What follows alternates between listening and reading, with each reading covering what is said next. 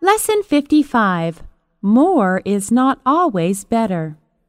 Some people have more money than others. However, they are not necessarily happier.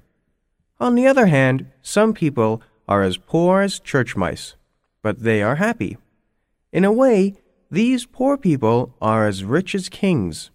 Therefore, I always remember my father's words more is not always better.